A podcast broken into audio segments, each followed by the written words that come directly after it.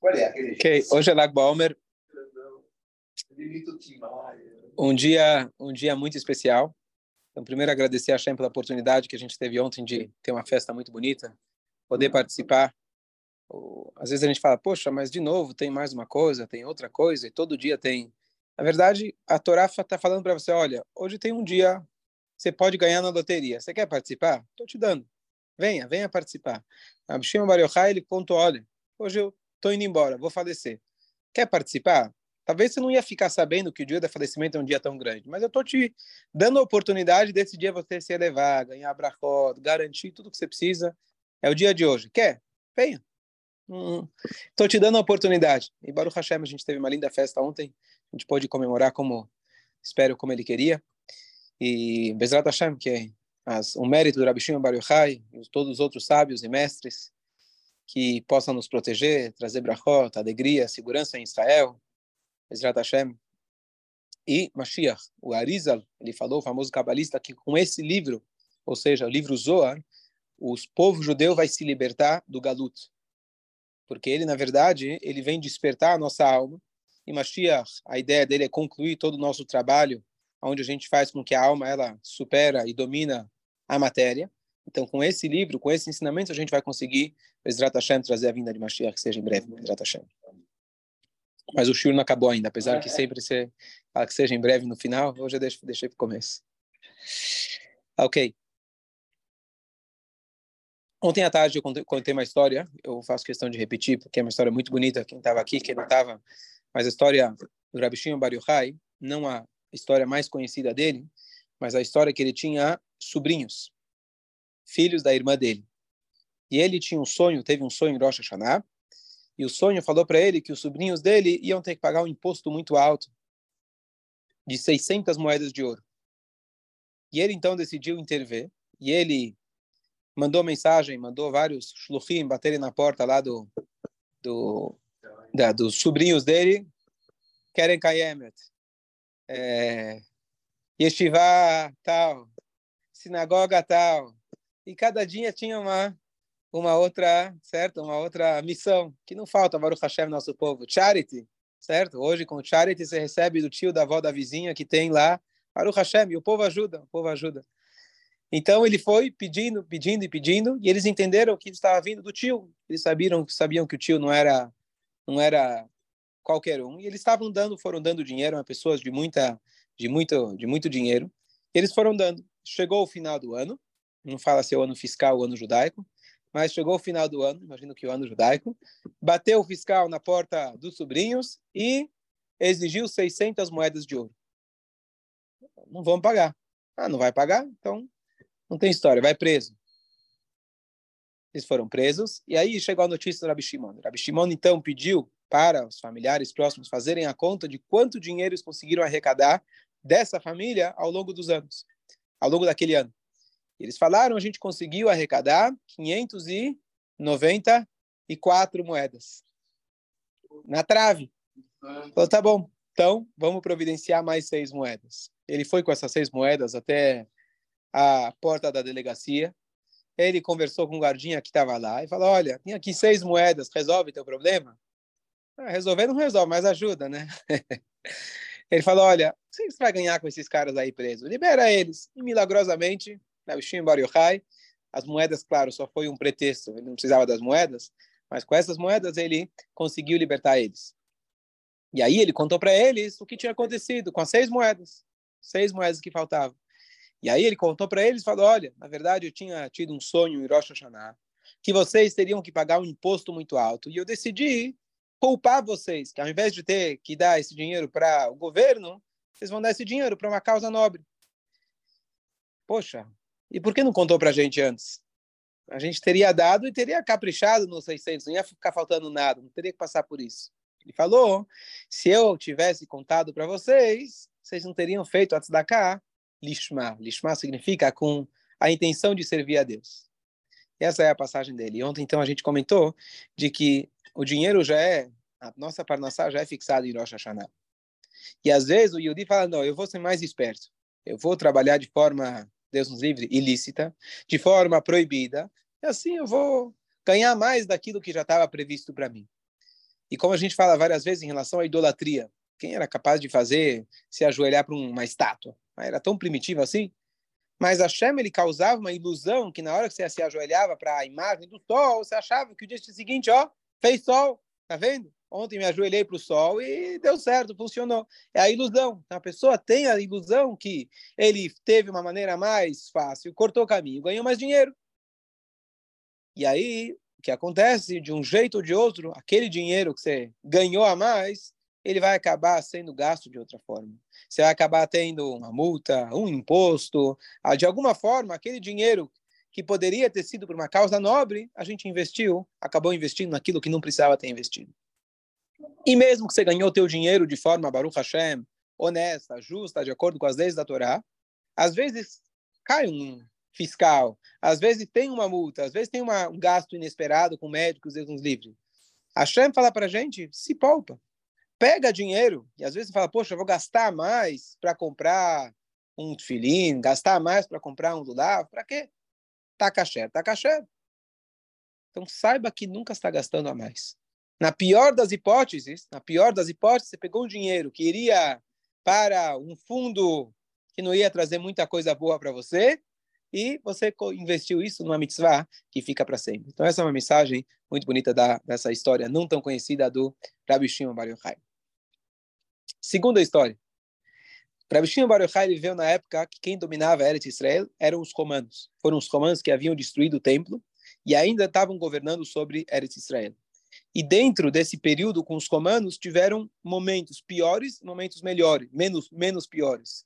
A época da revolução do Bar Kokhba, por exemplo, foi muito trágica, que o povo de Israel na época do Rabi Akiva, um pouco antes, tentou se rebelar contra os romanos e eles conseguiram, por determinado tempo, reconquistar Jerusalém, mas os romanos voltaram com tudo e reprimiram toda aquela é, toda aquela revolta, e foi muito trágico. Então, dependia da época como o povo estava. Naquela época, as coisas estavam médias. E o, o, os, os romanos, eles haviam proibido para algumas práticas judaicas.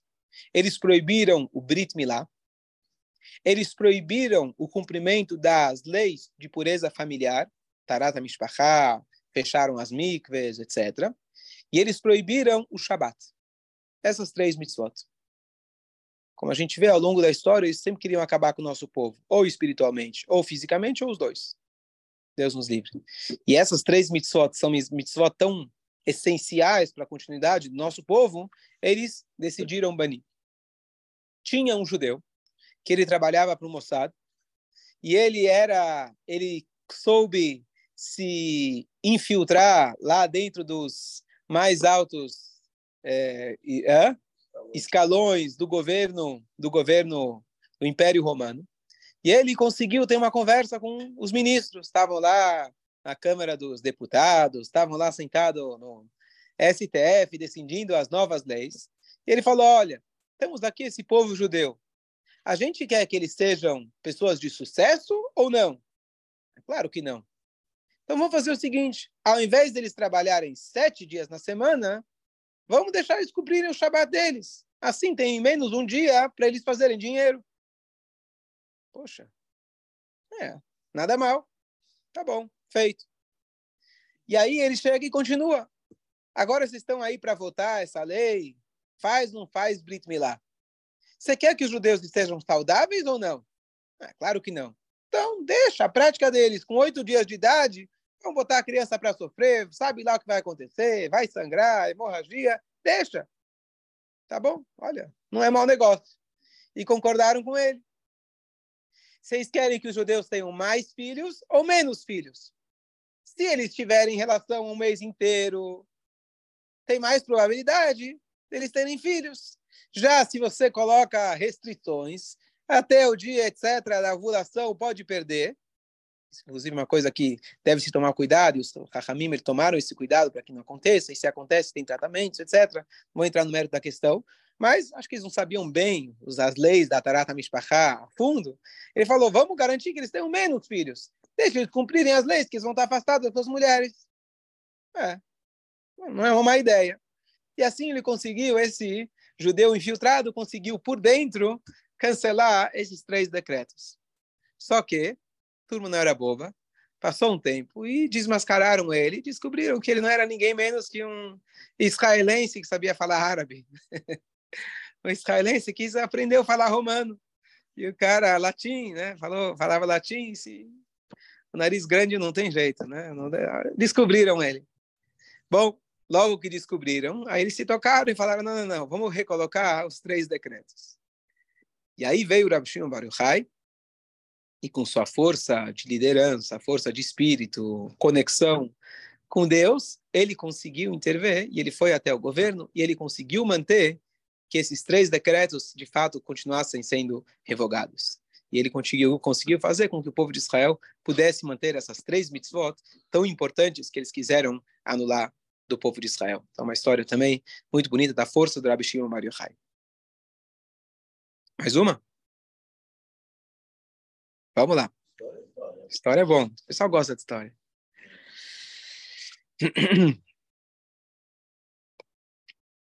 Quem era o Rabi Shimon Bar Yochai? Porque, assim, o que eu hoje acordei pensando, o dia que faleceu o Rabi Shimon Bar Yochai, quantos rabinos já não faleceram na história? Sejamos honestos. Né? É, no, no meio Chabad, né, tem vários dias de alegria e etc. Em cada, em cada secto, como se fala, do nosso povo, você tem os seus líderes, digamos assim, mais próximos que se celebra, etc. O... Tinha uma vez um jovem que ele fez chuvá e ele foi para uma do Rabat. Aí a mãe liga, é... como tá, meu filho? Ah, hoje teve festa a noite inteira aqui, que foi ah, o primeiro Rebbe de Rabat, hoje é o dia que ele saiu da prisão. Tá bom? E hoje o dia da liga, hoje é o dia que o segundo Rebbe saiu da prisão. E o terceiro, Aí liga para o rabino da Yeshiva fala, peraí, quem são esses caras aí? tá todo mundo na prisão? tá certo? Então, Baruch Hashem, é, na Rússia se dizia que você tinha duas, você tinha duas opções, três opções. Aqueles que estão na prisão, aqueles que já saíram, aqueles que estão para entrar. Tá certo? Então, infelizmente, nosso povo passou por muitas e várias, e a gente procura sempre motivo de celebrar. Motivo da gente celebrar a vida aproveitar, dedicar, a gente está falando da segurança do povo de Israel, segurança da terra de Israel e o comprometimento que a gente tem com a vida. Então, é, é, é, é incrível tudo aquilo que a gente passou e ainda assim a gente continua resiliente lutando pela vida. Enquanto outros povos estão prontos para entregar as suas vidas né, para tentar destruir outras pessoas. Tem aquela famosa anedota, piada que tinha lá três representantes religiosos e eles estavam discutindo o que, que eles gostariam que seja dito no seu funeral. Tinha lá o padre, tinha lá o representante da outra, e um falou, olha, eu gostaria que dissessem que fui uma pessoa muito honesta, sempre administrei bem o dinheiro da comunidade, me preocupei com os menos afortunados, tá bom? O segundo, eu quero que depois que eu faleça lá no meu túmulo, digam que eu fui uma pessoa extremamente dedicada à comunidade, abri mão de todos os meus afazeres particulares, e viram para o judeu, o que, que você espera? Que vão dizer no teu funeral? Eu espero que vão dizer, olha, está se mexendo. Isso representa nosso povo que a gente é obcecado com a vida. A gente é viciado em continuar a vivendo e não simplesmente sobreviver. É isso que é essa nossa, esse é o povo judeu. A gente queria, a gente foca em realmente continuar a viver. Então, a pergunta é, tudo bem, faleceu Rabi Shimon Bar Yochai. Tá bom, vamos olhar os livros da Mishnah. Ele é da época dos Tanaim. Quantos sábios não faleceram? tá certo? Não, mas ele é o grande sábio. Até chegar ao próximo. Quando chegar ao próximo, ele é o grande sábio. Não, mas ele escreveu o outro livro, tá certo? Então, com certeza, a gente, eu sempre digo que qual é o dia mais especial do ano? É hoje. Hoje é o dia mais especial. Porque cada dia é infinito. Qual filho é mais especial? Hoje que eu estou falando com ele, você é o mais especial. Agora que eu estou falando do outro, ele é mais especial. Porque quando a gente fala de algo infinito, e cada dia é infinito, realmente é o mais especial. Mas dentro do infinito e do mais especial, existe algum destaque para ele que não foi dado para os outros. Alguma coisa tem nele que para os outros não foi dado. E eu fiquei com a pergunta, não tenho ainda a resposta elaborada na cabeça. Claro, as explicações clássicas, a gente sabe que ele escreveu Zohar, que ele ficou na caverna, que ele era um grande sábio, etc. Tudo bem, ok, mas temos outros livros também, temos outras coisas. Certo? A morte de Rabi Akiva, a gente sabe, sabe quando ele faleceu? A gente não sabe, talvez foi Yom Kippur, provável que foi Yom Kippur, mas não, não se fala muito da morte do Rabi Akiva, ou da morte de... Tá bom, Moshe bem a gente fala porque é o dia que ele nasceu, o dia que ele faleceu, mas não é um, não, não são datas necessariamente tão festivas quanto o Lag Baomer. E se a gente for ver em Meron, tá certo? É, meus filhos até perguntaram por que a maioria dos presentes lá são pessoas de, das, de várias linhas racídicas, né? As várias linhas racídicas, pessoal de Peiot, meias brancas. Eu parei para pensar, interessante. Porque, na verdade, não é uma festa. Ele, ele, aí, aí um filho perguntou, né? Mas, mas o Rashbi era o quê? Ele era da Polônia, ele era ashkenazista. Eu falei, vai, eu falei, olha, ele está muito antes, muito antes de qualquer uma dessas, de qualquer uma dessas é, correntes, tá certo? E você vai ver, para os Faradim, também é muito forte o dia de Lag BaOmer. Talvez que vão para Meron, talvez são mais, ou seja, pelo menos talvez chama mais atenção aqueles que se vestem todos iguais, né? Porque os Faradi, talvez cada um está vestido de forma diferente. Eu acho que Nazi de outras linhas, quando é uma linha racídica, está todo mundo com o mesmo uniforme. Então, talvez se eles apareçam mais, sejam mais eh, destacados. Mas realmente é uma festa celebrada por todas as todas as linhas, não tem algo específico. E os Sefaradim, inclusive, nesse dia, eles acendem várias velas, inclusive até pensei em introduzir aqui, não, acho que não ia dar muito certo, mas eles fazem leilão. Quem vai acender a vela que representa o Rabi Akiva? Opa, leilão. Arrecadação, por que não? Né? Mas não tudo pega em todos os lugares, tá certo? Mas por quê? É um dia de muito tzedakah, um dia de muito mérito. Você vai acender a vela e tem mérito de vários tzadikim, que a princípio não tem nada a ver com o Rabi Shimon Bar Yochai especificamente. Mas eles celebram também de uma forma muito intensa. E quem vê em Meron, realmente tem lá todas as, todas as linhas. É muito bonito, que é como se fosse aquele Rebbe que todo mundo aceita, não tem discussão, eu vou, eu não vou. É, é o Rebbe antigo que não está muito antes de qualquer linha. E todo mundo vai lá e celebra, vai no cemitério, é muito bonito. Então, o que, que será que destaca tanto o Rabi Shimon Bar Yochai dos outros tzadikim? Yosef Shai, o que, que você acha? A obra dele foi, vamos dizer, o, a pedra de toque, vamos dizer. Foi a, antes e depois. Próximo daqui, juntando tudo aquilo que vocês falaram, né? Mas a ideia de que o que, que tem o Rabi Shimon Bar Yochai? Então, eu não acho que é a figura do Rabino A, o Rabino B, o Rabino C. Todos os rabinos são muito grandes, todos os rabinos são, cada um com sua com seu ponto forte, o próprio Rabi Akiva e etc. Que era o professor do Rabi Shimon Bar Yochai. E nós também, o Moshe Rabbeinu, quando ele olhou para a nossa geração, Deus deu para ele uma máquina do tempo e ele falou, uau, esses caras aí com... com podia estar tá assistindo, antigamente era televisão, né? Mas podia estar tá no YouTube, tá às sete horas da manhã na sinagoga, podia estar tá descansando e ele vai lá rezar. Ah, eu tô aqui no deserto, não tem, também não tem muito mais do que fazer, né? Estudar a Torá não tem mais outras opções. Então, aí é fácil. Mas com uhum. certeza cada um tem a sua. Mas existe uma passagem na Gemara que diz que determinado sábio estava tentando chegar, entrar em um determinado local lá nos mundos superiores, no Ganeden, no paraíso lá em cima, depois dos 120. E aí barraram ele na entrada, falando: aqui você não entra. Ah, peraí, Rabi Shimon está lá dentro, tem gente aí, por que eu não posso entrar? Aí eles falaram para ele: olha, Aqui só entra aqueles que transformam meriru lemitko, em aramaico, mar lematok. Aqueles que conseguem transformar amargura em doçura. Só aqui só pode entrar desse tipo de sadikim. E o nome da categoria desses sadikim se chamam Benei Aliyah. Benei é tipo bar mitzvah, filho da mitzvah, filhos de Aliyah. Aliyah é ascensão espiritual. É um tipo de ascensão destacada que se difere de todos os outros tipos de ascensão. Então vamos tentar elaborar o que, que teve Rabi Shimon Bar Yochai que ele conseguiu fazer, que destaca ele dos outros tzadikim, e é justamente isso que o Zohar traz para a gente, essa possibilidade. Então, no momento que Hashem deu para ele a oportunidade, na caverna, pela grandeza dele, o mérito dele, seja lá o qual foi o, qual foi o mérito que ele teve para que ele seja o protagonista desse ensinamento do Zohar, Zohar significa iluminar. A Torá também ilumina. Torá, or, Torá já ilumina. Mas ele conseguiu dar um passo a mais, como você falou que eu preparo para Mashiach, na revelação divina aqui nesse mundo, que essa revelação é capaz de dar para nós as armas e ferramentas para a gente conseguir superar todo e qualquer desafio material, mas principalmente desafios emocionais e espirituais. O estudo da Torá de forma mais aprofundada, até então não era necessário. Ele estava logo depois da destruição do templo.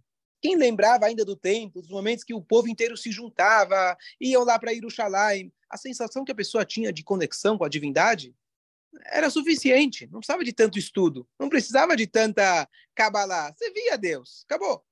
Por mais que o segundo templo não era igual ao primeiro, mas após destruição, e antes da destruição, isso não tinha comparação. Então, a Hashem, ele sempre programa que o remédio, ele já vem antes da doença. Então, esse é o remédio que, na verdade, hoje, toda, toda os últimos dois mil anos, a gente está sofrendo ainda a consequência da destruição do segundo templo. O fato que não estamos todos unidos, o fato que desde então o templo foi destruído pela falta de amor ao próximo, o fato que a gente foi espalhado pelo mundo cada vez mais, o fato que não temos o núcleo como o Beit HaMikdash, o fato que temos tantas desigualdades, etc., são decorrentes da destruição do templo. Então, Hashem, no momento que ele destruiu, junto com isso, ele deu também a arma, as maneiras da gente conseguir superar.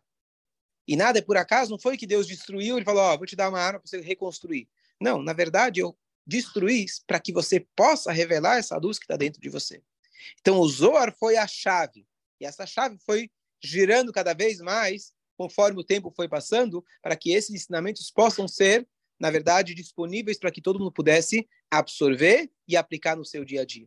Então, talvez por isso, esse marco do Rabi ele é tão importante, que é o que, na, na verdade, dá para a gente o poder da gente conseguir ter a resiliência, a gente conseguir iluminar as nossas vidas, apesar de todos os desafios que cada dia aparecem cada vez mais, aparentemente, e com esse livro, diz o Arizal, a gente vai conseguir sair do galuto. Não é mais um livro de Torá, e sim é o livro que, na verdade, deu para a gente a ferramenta para os últimos dois mil anos de Galut, que é o Galut mais comprido que já teve, e estamos aqui terminando, Bezrat Hashem, para a gente conseguir superar tudo isso. Fala, Shai. Aquele trecho da, do Shabbat, né? Alguém aqui da sinagoga? Eu convidei ele para o Lago Baomer. Ele falou, estou em Amsterdã. Tá bom, eu sabia que ele estava viajando, mas achei que ele já tinha voltado. Aí eu falei, bom, mas você vai achar aí algum lugar para você comemorar Lag BaOmer. Aí ele mandou depois o vídeo. Estou aqui no Rabat, de Amsterdã, e é incrível, é incrível. Você vê um outro Yodi, e é a mesma coisa, é o mesmo Lag BaOmer. Tá lá o churrasquinho, tá lá o rabino cantando e outro cara tocando violão, as pessoas em volta. É, é engraçado que eles estão, parece que estão no meio de um prédio, parece todo um monte de prédios em volta, é outra estrutura, mas a Neshama é a mesma, é tudo igual. Tá certo? Eu olhei e falei, uau, incrível, né? O nosso povo é incrível, não importa onde está. Dois mil anos depois, celebrando a morte de um, de um rabino, que, né? Como realmente a nossa tradição, como a nossa Amisrael High, realmente. Achei muito, achei muito, muito bonito. O Rabino Dudu ontem, o Rabino Dudu ontem filmou Jerusalém, filmou muitos lugares que ele foi lá do Rebbe Baruchai. A festa foi muito grande. Sim, sim, sim. Bom, mas que em Israel tem, não é novidade negócio quando você vê no falar, Zé Efraim. Então, respondendo a sua pergunta, eu comentei outro dia. É, a gente sabe que para estudar o Zohar, você, é clássico que precisa ter 40 anos de idade. Aí, como você tinha comentado, é 40 anos de estudo, não de idade, certo? A idade não significa, não é o suficiente. Mas, e aí as pessoas, não, se estudar o Zohar é perigoso, é, sei lá, você vai sair voando, vai fazer magia, não sei, vai ler a mão das pessoas. Eu te garanto que você pode usar, ler o tesouro inteiro, todo dia, o dia inteiro, à noite, fica lá à noite sentado no chão com uma vela. Você não vai sair voando, você não vai ler mão de ninguém e não tem risco, de, nenhum risco desses. O risco é você achar que entendeu alguma coisa. Esse é o risco. O risco é você achar que entendeu alguma coisa e vai sair falando por aí. Esse é o maior risco, porque está deturpando algo tão sagrado e você, com a sua compreensão é, limitada, acha que entendeu, já pode deduzir e virar o cabalista, certo? Por isso que veio aí a frase em português, começa aqui, acaba lá, tá certo? Então, você tem que tomar, esse é o cuidado, esse é o perigo. Tá bom, antigamente, talvez, os grandes sábios, se não tivessem preparados, talvez iam entrar, Zohar, teria outros perigos. Nosso perigo aqui é muito, é o perigo da desinformação, que é um perigo que a gente tem em todas as áreas hoje em dia. É você ter a desinformação, né? Não, então vamos lá. Então vamos lá. Então, ao longo dos anos, na verdade, que essa é a ideia da evolução da Kabbalah. Eu posso dar um chute uma vez sobre toda a evolução da Kabbalah, que tiveram vários cabalistas ao longo dos anos, que o papel deles foi justamente destrinchar o Zohar. Mas só para a gente ter uma ideia, o que, que é o Zohar? Se você abrir o Zohar, eles são, na verdade, explicações que ele segue as parshiot da semana. Você, você é, abre lá, ele vai começar a falar nomes, códigos que você não entende. Vai falar nomes de anjos, vai falar nomes de endereços místicos lá, nomes, Sefirot, etc. Vai dizer, olha, Aaron simboliza tal, Moshe simboliza tal, e a história que eles se encontraram simboliza que a Sefirah tal se encontrou com a tal e surgiu a energia tal. Valeu. Escolha. O que que, que que eu consegui entender de tudo isso? Então, por isso, eu preciso ter todos os anos de preparo, de estudo, para eu conseguir entender o que são esses códigos. Nada mais é que uma linguagem de códigos se você conseguir ter uma compreensão mínima. Primeiro, você está descrevendo coisas espirituais, você não está lendo uma história que é acessível como para todos ler a história de Moshe com Aaron, ou sequer os ensinamentos que você pode ter da história, ou sequer dos valores numéricos ou das nuances que a Guimarães pega, olha, um vava aqui, um vava ali, então a regra é que você deduz YZ. Não. Você está estudando termos que, já para começar, você precisa ter uma noção do que eles estão se tratando. E mais ainda, a base é você saber leafshit advarim migashmiutan. Significa você conseguir leafshit, você conseguir dis, é? tá, bom, boa, despir as coisas, estou traduzindo literal, despir as coisas de sua materialidade. Ou seja, quando ele diz, por exemplo, na Torá, a mão de Deus, a criança talvez está imaginando que é mão de Deus. Você cresce um pouco, você entende que Deus não tem mão ele não é físico. Você entende que é o conceito de mão, conceito de força, o braço forte que ele tirou a gente de lá. Na Kabbalah tem um risco maior ainda. está descrevendo um anjo, está falando lá das asas dele, e a pessoa vai começar a imaginar o anjo e as asas. Vai falar da bondade divina, você vai começar, bom, a bondade divina. E você não consegue entender que isso é apenas uma roupa divina e não que Hashem se limita a isso. Porque a pessoa, o risco maior é, ele vai começar, bom, agora que eu li o Zohar inteiro, eu já tenho o mapa completo de Deus. Agora eu já sei onde Deus começa, onde Deus termina. E o que, que ele fez? Pegou a Kabbalah e fez a maior deturpação possível, que ele, ao invés de ele conseguir expandir a sua compreensão do infinito e entender que ele entende menos ainda, ele conseguiu fazer uma sopa de letras e achar que ele captou alguma coisa. Esse é o risco. Para isso, então, ao longo dos anos foram desenvolvidas várias ferramentas, que inicialmente era apenas para cabalistas. O que quer dizer cabalá? Aqueles que tinham a tradição, que tinham o conhecimento de as ferramentas de conseguir decifrar o Zohar. Como você falou, a gente leu o Kegav na sexta-feira à noite, está descrevendo a conexão dos mundos superiores no Shabat, e você não entende absolutamente nada. Mas ao longo dos anos, os sábios de cada geração, eles foram possibilitando cada vez mais para a gente conseguir pegar essas ideias sem ter o risco da deturpação. E por isso, hoje, para eu chegar no Zohar, e sim, faz parte da gente ler o Zohar também, eu preciso primeiro conhecer qual que é o significado de cada uma dessa, desses códigos, e não só o significado, principalmente o significado que não é. Saber o que não é, usando o exemplo da Torá, que a mão de Deus não é mão de Deus, que a bondade divina não é a bondade divina. Não vou estudar um mapa que vou, agora eu coloco Deus no meu bolso. Você conseguir ter essa é, é, abstração, não sei se fala, abstração, você entender que é abstrato e não concreto, e muito além do abstrato, isso é que você precisa ter muito estudo. E é isso que os livros mais contemporâneos, eles passam para a gente, claro, aqueles que são autênticos, que realmente seguem a tradição e não pegam alguns conceitos e deturpam e interpretam como quer. Então a gente precisa saber quais são realmente os livros autênticos, mas que eles passam para a gente a informação numa linguagem onde você não corre esse risco. Então, eu, por exemplo, quem sou eu? Não entendo nada, não tenho os 40 anos de estudo, nem de idade eu tenho, mas eu já dei três, quatro jurim sobre o que é Gavna. Há uns 15 anos atrás, alguém me perguntou, o que, que é o Gegavna? Eu fiquei com a pergunta na cabeça, que eu não tinha a mínima ideia. Muitos anos depois, saiu um livro um rabino em Israel, um grande professor de Hassidut na Yeshiva de Kfar Chabad, Zalman Gopin, no nome dele, e ele faz lá uma análise sobre o que é Gavna. Mesmo a análise dele em linguagem no hebraico moderno ainda é difícil, mas alguns pontos deu para eu conseguir relacionar com o nosso dia a dia? O que, que dá para a gente captar daquilo para o nosso dia a dia? Então, se você quiser, no meu, tá lá, Kegavna, coloca Kegavna no meu podcast. Ele, não, ele faz um livro analisando a Tfilá, os vários trechos. Então, ele fez primeiros dias de semana, até que chegou no Shabat, e é assim, é um, um livro grosso para cada, sei lá, 10 páginas da, da Tefilá, 20 páginas, uma coisa assim. Então, deu para alguma coisa captar sem ter o risco de achar que eu agora coloco Deus no bolso. E deu para tirar, principalmente, ideias da gente crescer no nosso dia a dia, não só dizer, ah, agora eu já entendo Deus. E sim, eu entendo o que Hashem quer de mim no Shabat. Como eu devo me comportar no Shabat, qual deve ser meu pensamento, minha conduta espiritual no Shabat, que vai condizer com aquilo que está acontecendo nos mundos espirituais no Shabat. Então, se quiser, tem a, a gravação disso. E realmente foi, foi longe até chegar um ponto, falei, acho que já já, já deu, pelo menos, acho que já está já tá indo longe demais da, da, nossa, da nossa compreensão.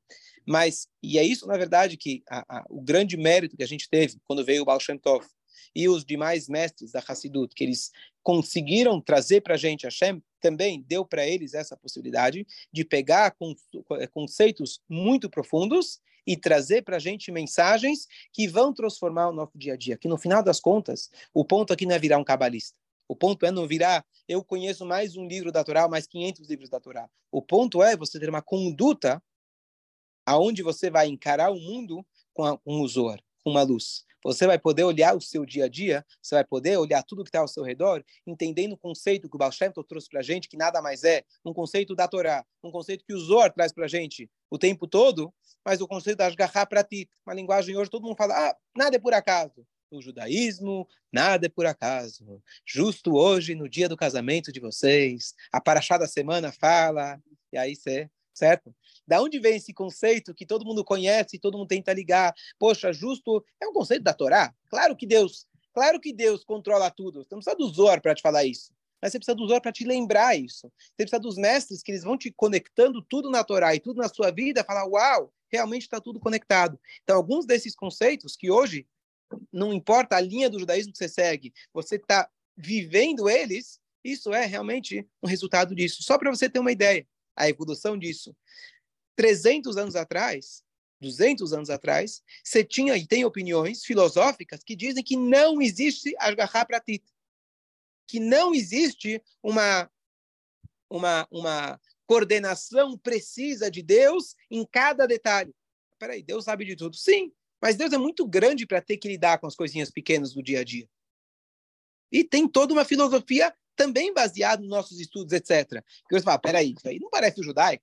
Não, mas isso é uma linha dentro do judaísmo. Então, o que eu estou querendo dizer é que hoje você vai dizer, não, mas isso é óbvio, sempre foi assim. Não, não, não foi sempre assim. Teve uma evolução do conhecimento que a Shem foi proporcionando para a gente, para a gente ter uma vida mais profunda, para compensar e para iluminar um mundo que apresenta para nós cada dia mais desafios. Então, essa, na verdade, é, acho que, o marco do Zohar e a celebração do dia de hoje, nada mais é a gente poder dizer, hoje nós existimos como um povo, como um povo que mantém as suas tradições, graças a Hashem, que proporcionou para a gente, mesmo dentro de momentos tão difíceis, luzes da Torá, que podem nos dar a força, e se eu me conectar mais com essa luz, para que a gente supere todos os desafios que a vida nos coloca e a gente realmente vai conseguir entender que são desafios e não dificuldades, que não é um castigo divino e sim um presente, e a gente conseguir superar cada dia até que Bezrat Hashem a gente vai ter o final, Bezrat Hashem, o game over que vai ser a vinda de Mashiach, Bezrat Hashem.